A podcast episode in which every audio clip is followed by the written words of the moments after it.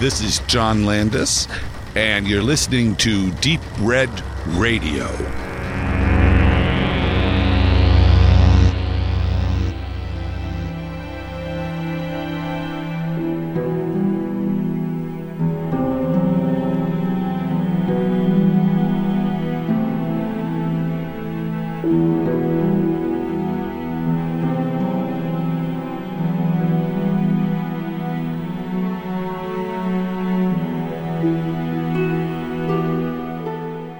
Dominion, the prequel of The Exorcist, gegen Exorcist The Beginning. Paul Schrader gegen Rennie Harlan. Ein Film, zwei Regisseure.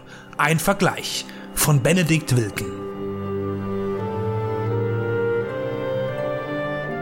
1973 versetzte ein kleines Mädchen viele Kinobesucher in Angst und Schrecken.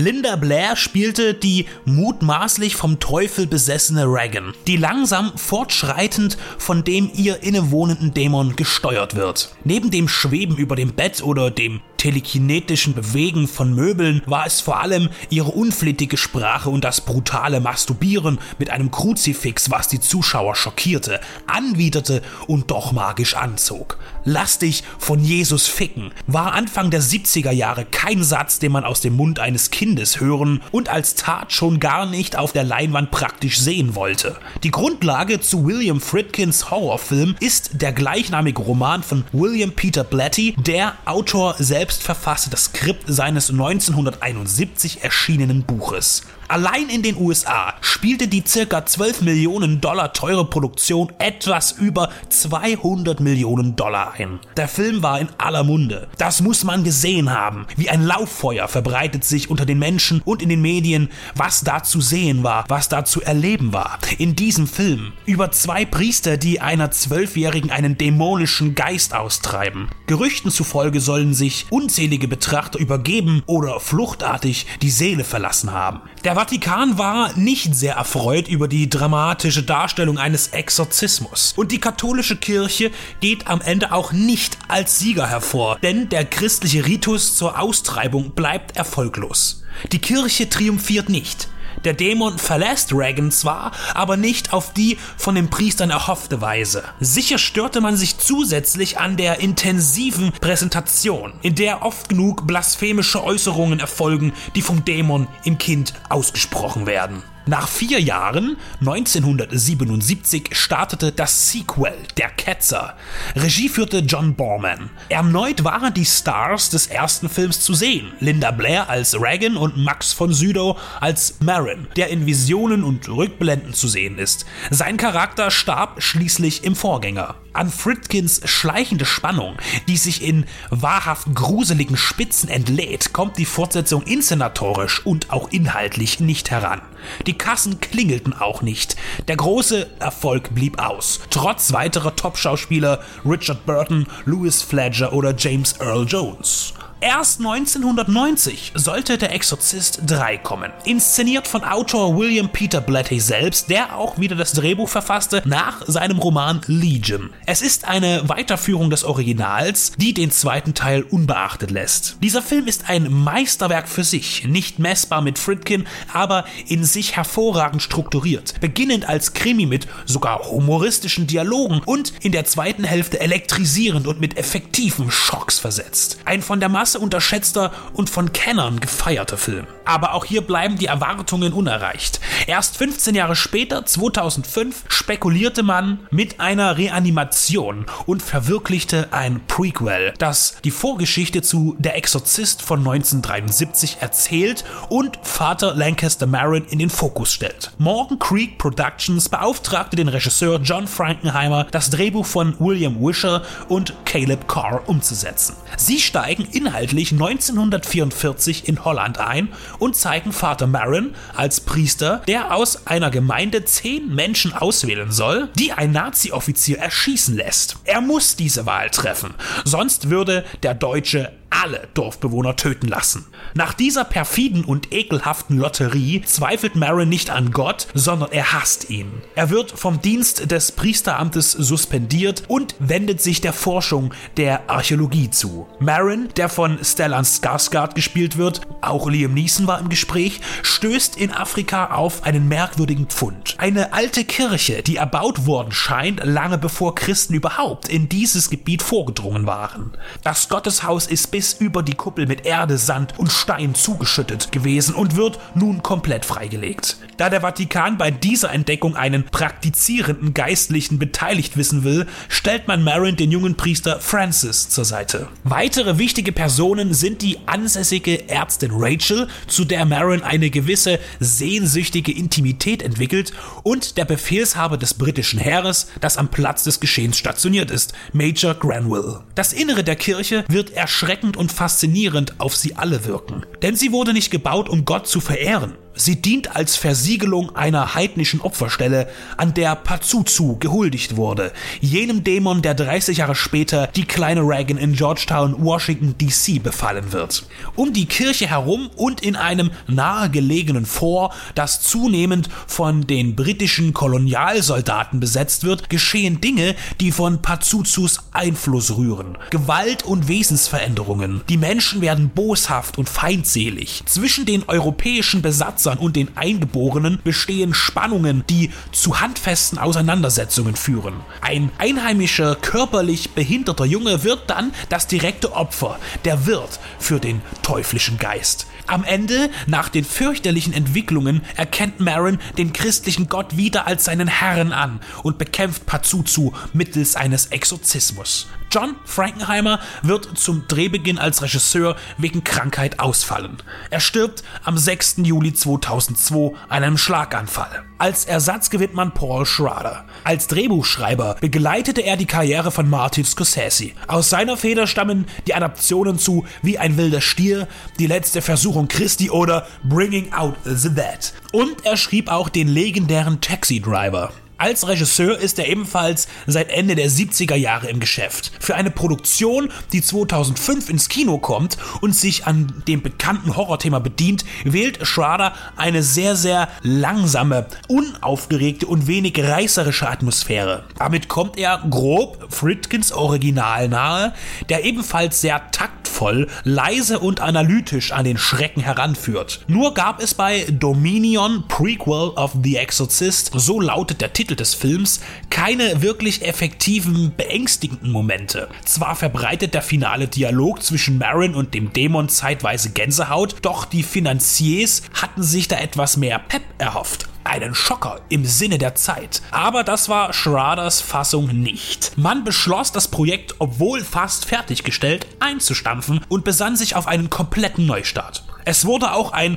marketingtauglicherer Titel angesetzt. The Exorcist The Beginning. Dominion schien wohl zu verkopft. Es klingt vorerst sehr religiös, heißt aus dem Englischen übersetzt aber Herrschaftsgebiet und war die allgemeine Bezeichnung für die von britischen Empire kolonialisierten Gebiete. Das bezieht sich in dem Fall auf den Handlungsort des Films. Man engagierte den im amerikanischen Genrefilm etablierten Finnen Rennie Harlan. Mit Stirb langsam 2 und Cliffhanger schlug er hohe Wellen, die dann 1995 an der Piratenbraut brachen, als er für den bis dahin größten finanziellen Flop der Filmwirtschaft zur Verantwortung gezogen wurde. Der furiose Abenteuerfilm verschlang 100 Millionen Dollar Budget und nahm an den Kassen nur einen Bruchteil wieder ein. Das produzierende Studio Karolko, das Genre-Meilensteine hervorbrachte wie Terminator 2, Judgment Day, Total Recall oder die bis dahin drei Rambo-Filme, ging pleite und verschwand. Auch der hervorragende 1996 entstandene Actioner Tödliche Weihnachten stank finanziell ab und Deep Blue Sea war zwar erfolgreich, aber auch nicht der große Hit. Danach war Harlan gezwungen, kleinere Brötchen zu backen. Laut IMDb ließ sich Morgan Creek Schraders Fassung 30 Millionen Dollar kosten. Für Harlan griff man tiefer in die Tasche und legte noch 20 Millionen drauf. Das sieht man beim Endprodukt auch, denn bei ihm gibt es mehr Bewegung, mehr mehr Effekte, mehr Action und auch die vom Studio gewünschten Schockmomente. Ist die Dämonenaustreibung bei Schrader eher psychologisch angesetzt, so schöpft Harlan aus den Vollen und bezieht all die bekannten Attribute des Originals in seine Umsetzung mit ein. Das Fluchen, das typische Make-up, der direkte körperliche Angriff auf den Exorzisten.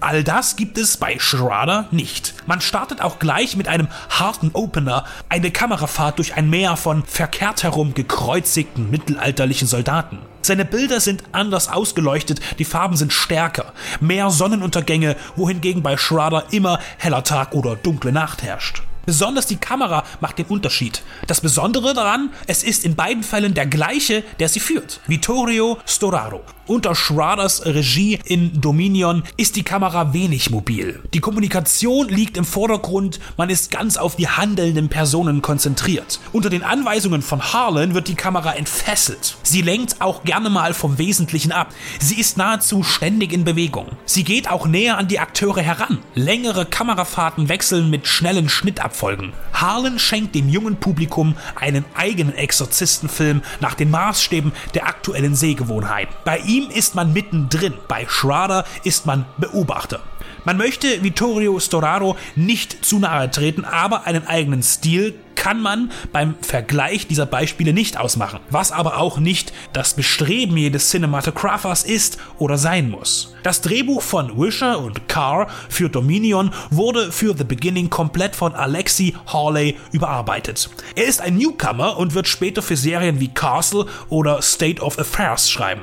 Er baut verschiedene Abläufe um, streicht Charaktere und überträgt ihre Funktion auf andere Protagonisten. Der besessene, körperlich beeinträchtigte Junge in denen der Dämon fährt, wird herausgestrichen. Hier bekommt die Ärztin mehr Spiel- und Handlungsraum. Zusätzlich ändert man auch ihre Namen von Rachel in Sarah. Sie ist letztlich diejenige, die besessen sein wird. Auch die Kampfhandlungen zwischen den britischen Soldaten und den einheimischen Stamm erhält mehr visuellen Platz. Bei Schrader wird dieser Krieg nur angedeutet. Hawley gibt auch mehr Details zur Geschichte der gefundenen Kirche preis, verdeutlicht ihre Rolle in Bezug auf den Teufel. Die Beziehung zwischen Marin und dem jeweiligen Besessenen, dem Jungen oder der Frau, ist immer von starker Zuneigung geprägt. Im Falle des jungen Behinderten väterlich und im Falle der Ärztin romantischer Natur. Hier sieht man sehr gut, wie Bezugspunkte verschoben und das Skript variiert wurde. Auch die Atmosphäre wird durch einfache Veränderungen beeinflusst. Betreten Marin und Francis die mysteriöse Kirche bei Shrader erst, als sie komplett freigelegt ist, wodurch sie in helles Licht getaucht ist,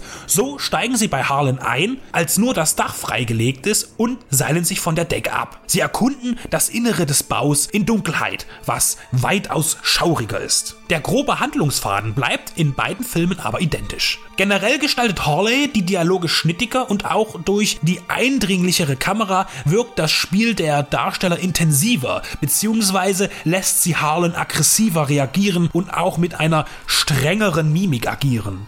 Es werden auch mehr Kraftausdrücke seitens des Dämons eingefügt, um die Kommunikation anstößiger wirken zu lassen. Der Pazuzu in Shraders Version wirkt weitaus gebildeter, kultivierter. Es scheint alles intensiver bei Harlan. In der neuen Fassung des Films erwägt man auch optische Zitate, eine klare Bindung an Fritkin. Beispielsweise ähnelt das Make-up der vom Dämon heimgesuchten Sarah stark dem, das Linda Blair bzw. ihr damaliges Double Eileen Dietz aufgetragen wurde. Auch die kleine Skulptur des Kopfes von Pazuzu taucht im Gegensatz zu Dominion auf. In beiden Filmen ist aber gleichermaßen die große Statue zu sehen, der Max von Sydow als Marin 1973 am Anfang von der Polizist gegenübersteht. Weitere Reminiszenzen sind auch klar erkennbar.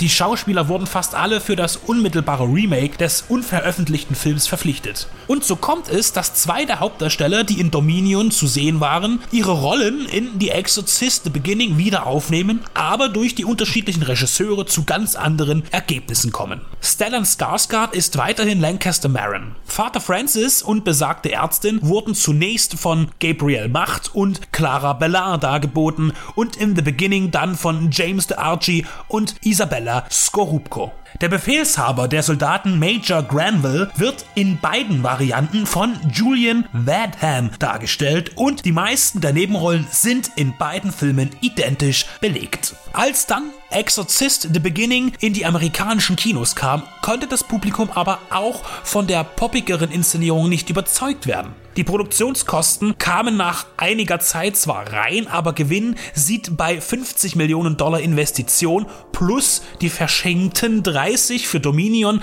anders aus. Morgan Creek verhielt sich dann gegenüber Paul Schrader überraschend wohlwollend und gab ihm grünes Licht, seinen Film fertigzustellen, aber unter geringeren Kostenaufwand. Da alles weitestgehend bereits vollendet war, mussten auch keine großen Aufwendungen betrieben werden. Schließlich wurde der fertiggestellte Dominion auf Festivals präsentiert und in wenigen ausgewählten Kinos aufgeführt. Nach kürzester Zeit wurden beide Filme auf den Heimkinomarkt entlassen. Das Interessante an den beiden Exorzisten ist, dass man ein sehenswertes Beispiel hat, wie unterschiedlich ein und derselbe Film aussehen kann. Also kein Remake nach 10, 20 oder 30 Jahren, sondern eine umgehende Neuinterpretation des Stoffes. In letzter Zeit gab es oft Werke, die dicht aufeinander folgten und sich fast der gleichen Thematik bedienten. Hercules von Brad Ratner und The Legend of Hercules witzigerweise wieder von Rennie Harlan inszeniert. Auch bei White House Down von Roland Emmerich und Olympus Has Fallen von Antoine Fuqua ist dieses, nennen wir es, Phänomen zu beobachten. Hier zeichneten allerdings unterschiedliche Studios und Produzenten verantwortlich. Bei Dominion und Beginning ist aber die Besonderheit zu beachten, dass die Filme nicht nur unmittelbar hintereinander entstanden, sondern auch vom gleichen Auftraggeber stammen und auch von